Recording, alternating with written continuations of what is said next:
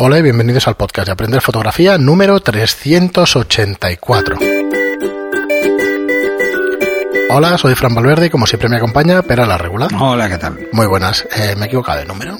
¿384? No. no, me he equivocado. Vamos bien, vamos bien. Muy bien, pero pues nada, como siempre, antes de empezar con el contenido del programa de hoy, eh, recordaros que, os refrescaros, para lo que lo conozcáis ya, que tenemos aprenderfotografía.online, nuestra página web, donde tenemos cursos para que os forméis como fotógrafos. Hay un montón de cursos, son 10 euros al mes, es una filosofía, digamos, tipo Netflix, que mientras estéis suscritos podéis ver todo el contenido que hay, las veces que queráis, desde cualquier dispositivo con conexión a Internet. Y preguntarme directamente. Y preguntar directamente a Pera, que es importante, porque el, el soporte es antes de 24 horas, diría yo, que prácticamente A veces es al minuto, o sea que me llega el mensaje y como me llega el móvil, pues aprovecho y lo contesto. Estamos muy contentos de cómo funciona, la verdad. Nos está funcionando bastante bien el tema de los cursos y estamos muy contentos y, y, a ver si podemos seguir pues. Piensa que me pillan sobre todo en fin de semana.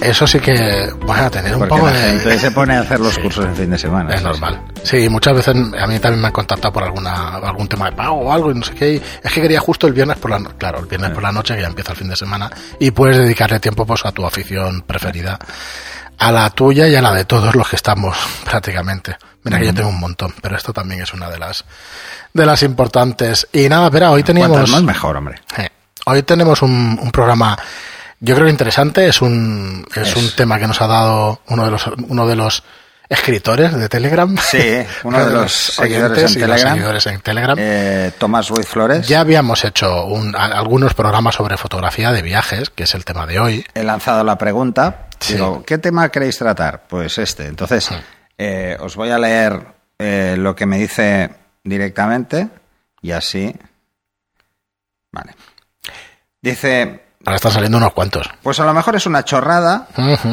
Pero ahora que se acerca el verano y nos vamos de vacaciones, estaría bien algunos tips para fotografía de viajes.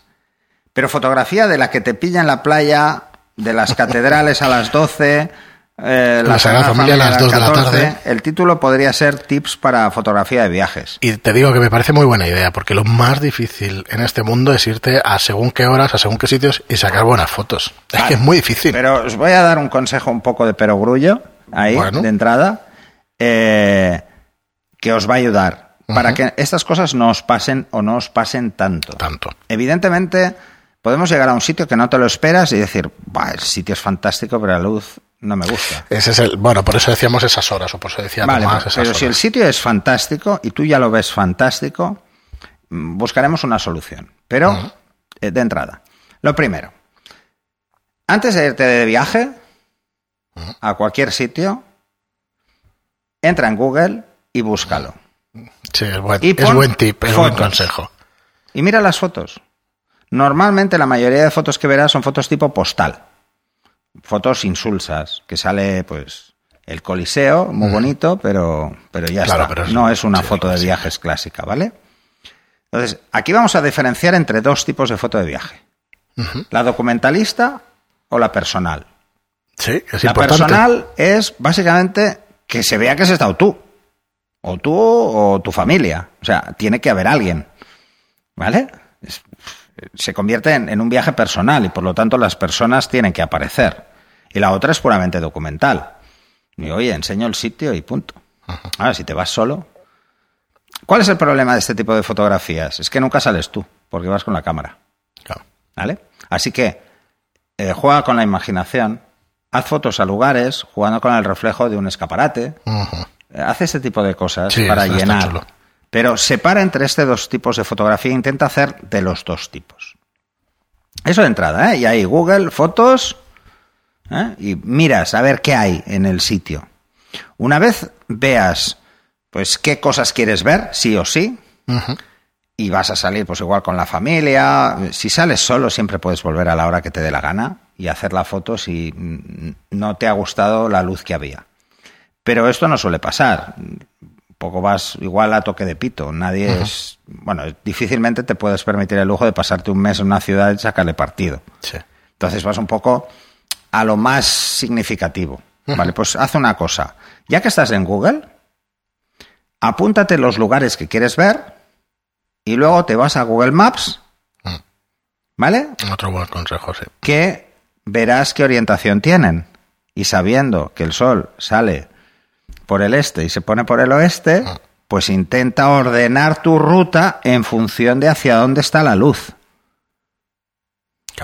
Ya está. Así no te vas a encontrar que has llegado a un sitio muy chulo y la luz es mala. Cuando haces los fotopaseos, los photowalks estos por Barcelona, Sí. ¿tienes en cuenta eso? ¿O no? Cuando A pasas ver, de paseo de ¿por qué empezamos en? Paseo de Gracia?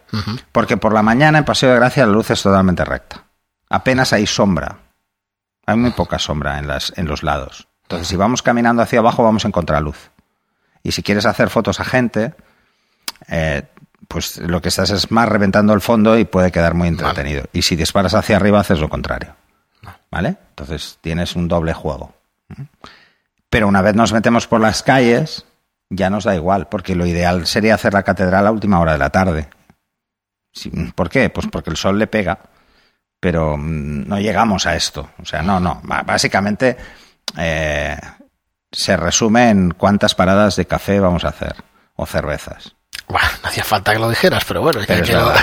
Porque lo que hacemos es más es hablar de fotografía o, o- Vale, no es un, Que no es no. un paseo hecho para No. hacer las mejores fotos de este siglo porque es complicado. No, ves, por ejemplo, en la última que, que hicimos, que llevé dos modelos, sí que buscamos una zona específica porque ya sé cómo es la luz a esas horas, pero un poco más.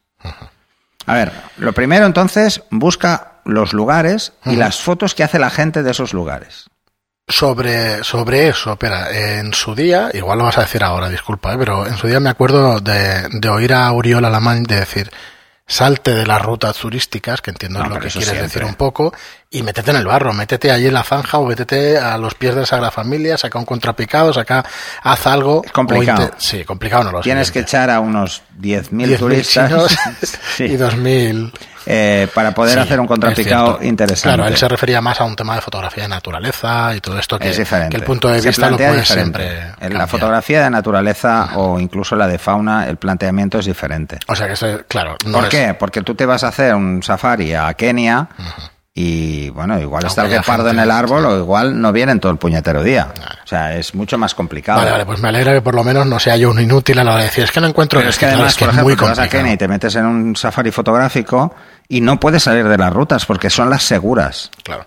Entonces, Claro, si sales, algún necesitas un permiso especial, necesitas un guía armado, una Ah. serie de historias un poco más difíciles. Bueno, siempre hay un Alguien guía dispuesto. armado. Pero, no, pero Ah, es un poco vale. más complicado. sí. Sí, más que nada por Claro, si no. ataca a algún Sí, sí. animal o al grupo, ¿no? Cosa que a veces pasa, pero que no suele pasar. O sea, los animales pasan. A la que ven un coche ya, lo. Ya difícil, lo es, lo difícil es estar lo suficientemente cerca para hacer una buena foto. Entonces, por eso todo el mundo va con 400, 500, 600 milímetros, porque si no, no pillas ni un bicho. Están todos lejos.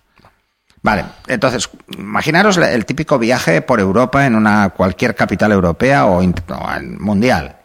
Tenemos una ventaja. Podemos ver qué ha hecho más gente en esos lugares, qué tipo de fotos ha hecho la gente, para nosotros darles nuestro toque personal luego y cómo podemos ordenar la ruta para que la luz nos ayude, nos eche una mano. Eh, esto requiere un mínimo de planificación, como todo. O sea, hacer una sesión de fotos hay que planificarla. Pues hacer un viaje hay que planificarlo. Normalmente no decidimos, va, mañana me voy a Ámsterdam. Bueno, yo lo he hecho alguna vez. Pero, Ya, pero es más. es pero menos no porque fuera a hacer fotos, sino por el hecho de, de salir de fin de semana, llega el viernes y dices, bueno, tengo puntos de Iberia, pues a ver dónde me voy. Vale, esto hace ya muchos años que no, que no cae.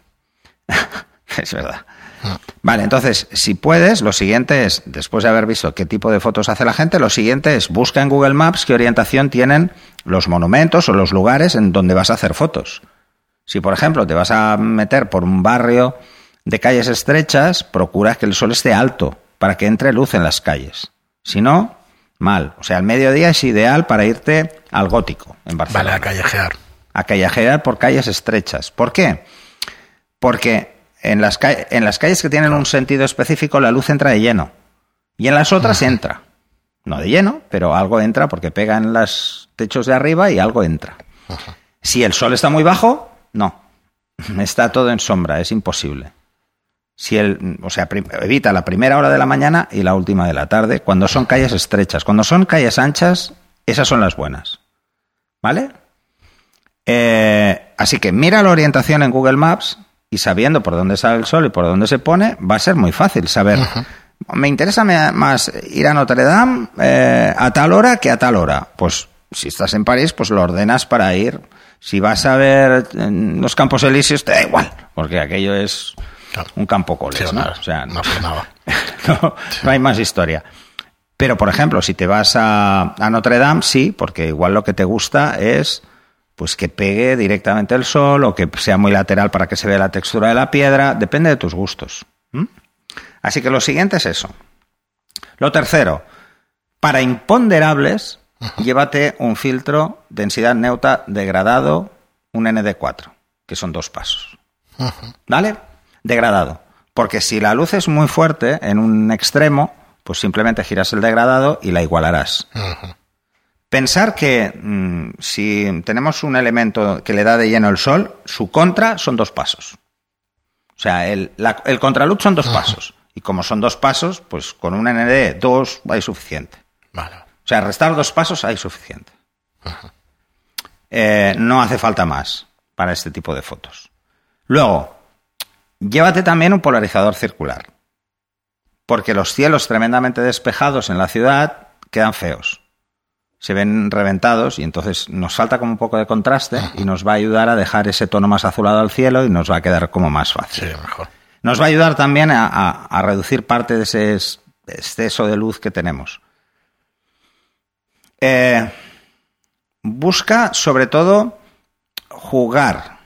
No te quedes con, ay, qué sitio más bonito, pum, foto. No, varía el ángulo. Si vas en familia esto parece muy complicado, porque casi siempre te pueden meter prisa. Bueno, la solución, yo cuando siempre he ido con alguien, yo siempre, cuando me he ido de viaje, pues yo siempre voy con las dos cámaras colgando. Igual que voy por Barcelona, pues voy por otras ciudades. O sea, soy así de burro. Voy cargado como una... Vamos. Eh, ¿Yo con qué juego? Juego a explicar algo de la historia del sitio. Entonces la gente se queda como más tiempo enganchada y tú tienes más tiempo para hacer fotos. O sea, mm, explico una historia.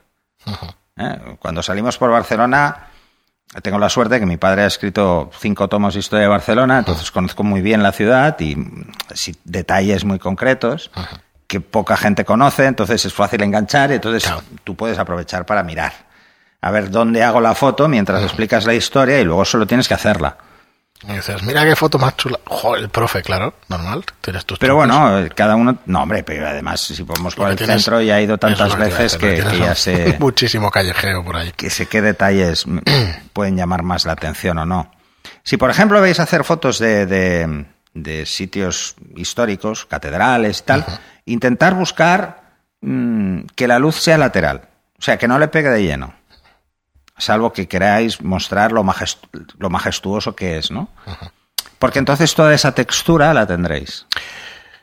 A, a lo mejor es una tontería Te pilla en la playa, pero- que antes nos decían, Sí. ¿no? a pleno sol, 12 del mediodía, ahí te está pegando, pero de lleno. No pasa absolutamente nada. Llévate un flash. Ajá.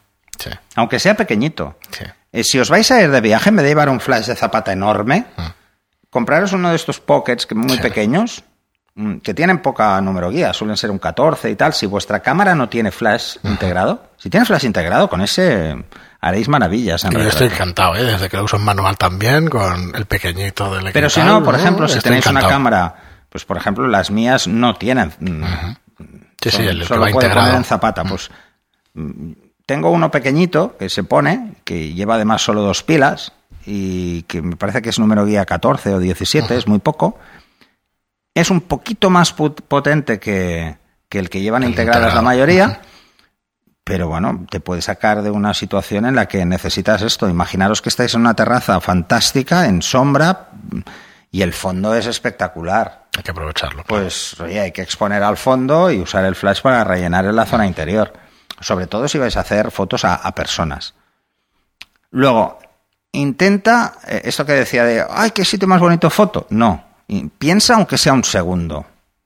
Mm, Porque a veces, solo moviéndote 5 metros a un lado, vas a tener una foto mejor.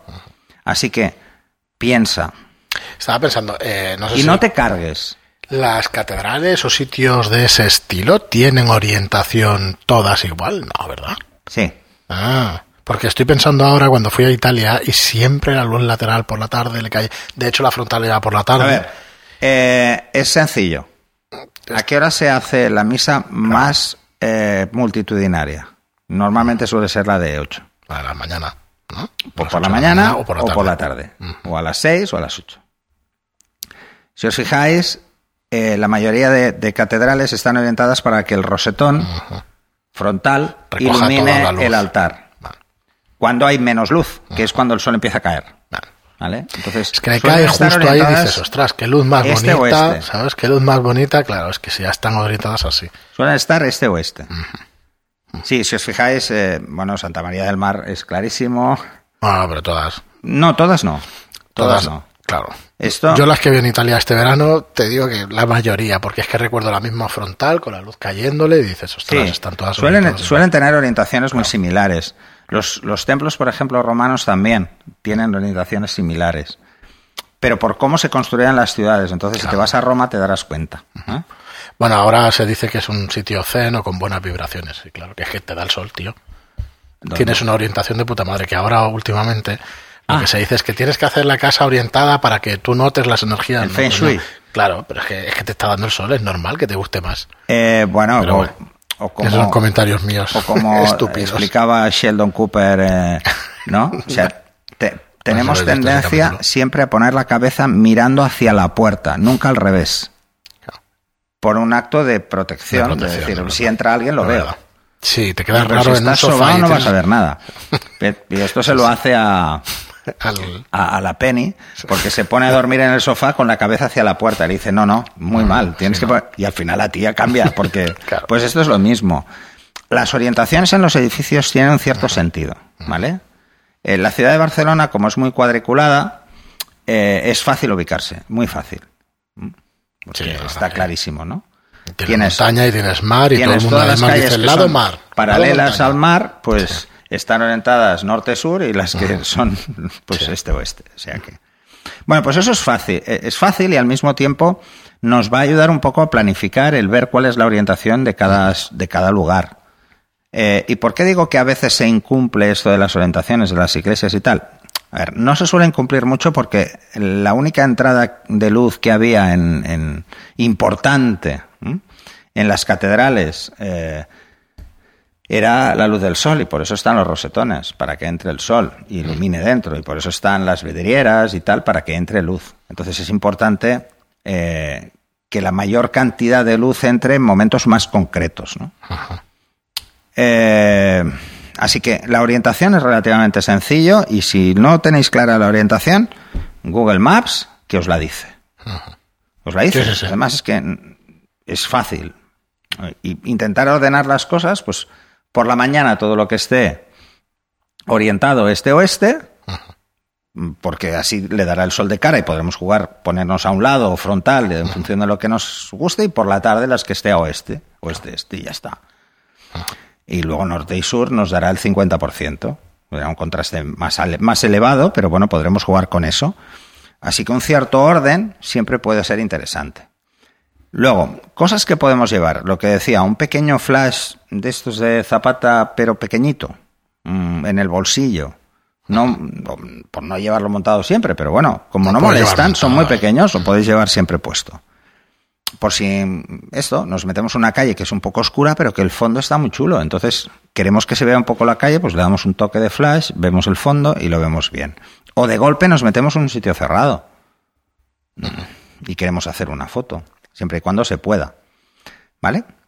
Eh, igual que es importante ver la orientación de los sitios que vamos a hacerles fotos en nuestro viaje, es bueno saber, por ejemplo, qué horarios y qué días mm, hay museos que son gratuitos. ¿Verdad que lo hacemos esto a veces? Bueno, yo Sí, al menos, yo lo hago. Sí, sí, sí, claro. Entonces hay museos que son gratuitos, pues de lunes a viernes y el fin de semana no. Pues hombre, si llegas el jueves, pues ves antes al En museo. Toscana estaba obsesionado con que los niños vieran lo de Leonardo da Vinci, obsesionado. Mm. Y al final iba buscando todos los horarios, claro, de todo, porque hay un huevo de museos de Leonardo. En cada ciudad hay uno prácticamente. Bueno, pero Leonardo vivió una parte importante también en Milán. Sí, por eso. Entonces había parte que- ahí en Florencia y luego habría que haber ido a Milán, pero no llegamos. sí, llegamos. Leonardo es- Pero bueno. Pues eso es importante, ¿no? Por ejemplo, ¿cuál es la época del año mejor? Pues si nos vamos a paisajes específicos y nos vamos de viaje a la Provenza, pues primavera. Sí. La Provenza es primavera. La Toscana, la Toscana, la Toscana hace es un calor, otoño, es perfecto. Hace un calor terrible. en agosto, Precisamente para evitar el calor, Hace muchísimo el calor, otoño pero bueno. es muy bonito, Sí. porque tiene unos tonos ocres brutales. Y el además sitio es de lo más bonito que he visto yo, la verdad es que me encantó, pero, pero eso, claro, en pleno agosto, Bueno, pues normal. eh, escogemos el viaje en función de, de cuando podemos, eh, pero si podemos escoger cuándo ir, pues esto también lo tenemos en cuenta. Pues Sí. para las fotos es lo mismo, no nos cuesta nada mirar también cuáles son las Sí, sí, el orientaciones. que y haga el tal. viaje fotográfico. Lo más luego. difícil de, de los, de hacer fotos en los viajes son las ciudades. ¿Por qué? Eh, porque si vas a una ciudad, probablemente no has ido antes. Si has ido antes, te lo pones muy fácil. Lo que pasa es que igual ni te acuerdas, ¿no? De cómo estaba orientado, ¿no? Pero es muy sencillo ver eh, sus orientaciones. Luego, cosas que yo me llevaría. Eh, un filtro densidad neutra, degradado, para estas situaciones un poco complicadas, donde hay mucha luz en un sitio, sobre todo lo que decía, si el monumento es de piedra y le pega de, de lleno el sol a una zona, pues es interesante usar un, degradado para evitar que esa zona esté muy reventada. Luego no, no te quedes con la visión a vista de ojo, sino que muévete, siéntate en el suelo si hace falta, o mm, intenta jugar un poco con las perspectivas porque verás que le puedes meter muchísima más creatividad. No borres nunca fotos en tu viaje, o sea, no borres fotos. Es mejor que te lleves tarjetas de más y no las borres, porque te puedes encontrar que una foto mirándola en el display parece que está mal y luego resulta que no. O sea, mm, intenta no centrarte en las fotos demasiado. O sea, busca el momento y dispara, pero no las revises, ya las verás. Si eres muy inseguro con el tema de las fotos y necesitas mirarlas para saber si están bien expuestas, céntrate solo en eso. No te centres en nada más. Eh, porque en los viajes normalmente vas con muy poco tiempo para hacer fotos. Si vas en familia, sobre todo. Entonces, como vas con poco tiempo, si encima pierdes mucho tiempo en revisar, eh, al final harás pocas fotos malas y rápidas. Y a mí me estresa eso, ¿eh? Mm, ¿El qué? Esto que estás explicando ahora mismo, que no, ostras, no, no me da tiempo, no sé, y al final... Al final es porque se pierden tiempo en cosas tontas. Eh, mm, porque yo hago muchas fotos cuando voy fuera eh, y no soy de estarme mucho rato parado. O sea, simplemente no miro las fotos porque ya las miraré en el hotel o, o cuando llegue a Barcelona, pues ya las miraré. Y- Luego, decíamos, un, un degrada- un densidad neutra, un polarizador circular para sol, f- por supuesto, eh, y asegúrate de que llevas lo justo. No te cargues en exceso, no hagas la locura que hago yo. No te cargas en exceso. Intenta jugar con objetivos más polivalentes o un par de focales fijas. No te compliques mucho la vida. Un 50 y un 85 es suficiente. O sea, entre un 50 y un 100, si quieres. Eh, o incluso, si quieres ir más suelto, llévate un 24-105 y tienes bastante rango para ciudad de sobra. Sí, sí, sí. Para ciudad no te va a hacer falta mucho más de un 100 milímetros y normalmente en una full frame, por más abierto que un 24, tampoco lo vas a necesitar demasiado. Así que intenta no cargarte en exceso porque ya llevarás otros accesorios como esos filtros que decía o el flash. Eh, que no parezca, a no ser que te guste mucho la fotografía de viajes, no te cargues demasiado. Porque eso también resta tiempo. El ir cambiando objetivo constantemente resta tiempo. Y ese tiempo es mucho mejor reflexionar sobre una foto de cómo hacerla que no mm, perderte en, en esos cambios de objetivo y que no te acaba de salir la foto. Si has hecho los deberes y has mirado primero los lugares que vas a visitar y qué fotos hay, y ya tienes una idea de, mm, de cómo puedes tú jugar para no hacer lo mismo que hace todo el mundo, por ejemplo, es- eso sería el objetivo. Sí. Y encima sabes cuál es la orientación y puedes más o menos ordenarte a qué hora ir. Claro, si vas a ir a un sitio que la hora buena para hacer fotos es una, pero para visitarlo es otra, pues, pues un problema, ¿no? Pero bueno, entonces para eso tienes densidad neutra o cualquier otra cosa que te pueda ayudar. Si has hecho esos deberes, el resto es mucho más sencillo. Es mu- muchísimo más. Eh, lo que preguntaban esto de la playa, mm, pues, pues eso, ese pequeño flash Sí, la verdad es que te ya soluciona te muchísimo. soluciona el problema. Sí. Y no tienes que pensar en mucho más. ¿Mm? No, no hace falta pensar en mucho más. Me estoy imaginando la playa, pero son las nueve y media de la noche mientras grabamos y me estoy imaginando la playa y una cerveza allí en el bungalow. Eso también. El bungalow en el... Eso también. Así Ay, que es mejor bueno. que te lleves, y lo que decía, y no borres sí. fotos, es mejor que te lleves tarjetas de más eh, y baterías de más para que no estés sufriendo. En vez de llevarte una batería de repuesto, llévate dos, por si una falla o cualquier cosa. Aunque hoy en día, pues bueno, el cargador no lo vas a cargar, o sea, va a estar en el hotel o donde sea. Pero llévate un bar de baterías, porque a veces en verano, por el calor, por las baterías duran menos, y entonces puedes tener un problema con esto. Y tarjetas. Tarjetas. Sí, Muy sobre bien. todo si no te vas a llevar además ordenador para volcar las Claro, no, no, fotos es y que tal. no puede ser- No, pues entonces de qué tarjetas sitios. y ya está. Además en casi cualquier sitio vas a poder comprar una tarjeta si te quedas Si sin. te quedas sin... No hay mucho A no ser problema. que estés en medio del monte. ¿eh? Si te vas a El otro día veía, no sé si en Telegram ponía una tarjeta de 64 gigas a 20 euros, a 18 euros. Para la fotografía de Ostras. viajes, sí que, a ver, es una fotografía que, que no tiene un afán comercial, que te fastidiaría mucho perderlas, eso está claro. No, a ver, Pero si te acabas de comprar una aficionado. tarjeta y solo la has llenado una vez, difícilmente falle. Sí. Así que puedes comprar tarjetas Muy más bien, gordas pero- para ir de viaje. Pues nada, nos quedamos sin tiempo. Eh, nada, gracias por los consejos hoy. La verdad es que es chulo el tema. Deberíamos hacer un curso de fotografía da- de viaje. Da mucho más Sí. hay más cosas, porque Yo creo que lo apuntamos para un curso, porque sí, porque dependerá mucho de, de cómo te gusta hacer fotos y a qué te gusta hacer fotos. es que yo te iba a sacar el, el tema del principio que has empezado por ahí. De, Yo prefiero, por de ser ejemplo, los creativo viajes- o de documentalista. Yo prefiero hacer esa foto mucho. documentalista social, o sea, siempre pongo gente, Claro. pero no me pongo yo ni pongo a gente de la familia, o sea, siempre pongo gente que parece o aparentemente es del lugar. Claro, bueno, es que es difícil según qué sitio vayas. Hoy Sí, es difícil. pero- aparentemente es del lugar porque, bueno, pues, pero yo, por ejemplo, en, en una ciudad como Roma, que es mi pasión, pues a mí me gusta mucho sentarme en la Piazza Navona y hacer fotos a la gente, más que... Es que la plaza la tengo muy vista. O sea, la gente mm, y lo que hacen muchas veces te, te dice ya muchas más cosas del lugar que, que el mismo lugar. Muy bien, pero pues hasta aquí el programa de hoy. Muchísimas gracias a Tomás por el por la ayuda a la hora de elegir el tema. Recordad que si queréis que hablemos de alguna cosa, nos lo mandáis sin ningún problema. bueno, lanzar preguntas sobre Sí, esto, sí. a ver si... Y, y opiniones, a ver qué, usa la gente, qué hace la gente en sus viajes. Pues nada, muchísimas gracias a todos por estar ahí, muchas gracias por vuestras reseñas de 5 estrellas en iTunes y por vuestros me gusta y comentarios en iBox.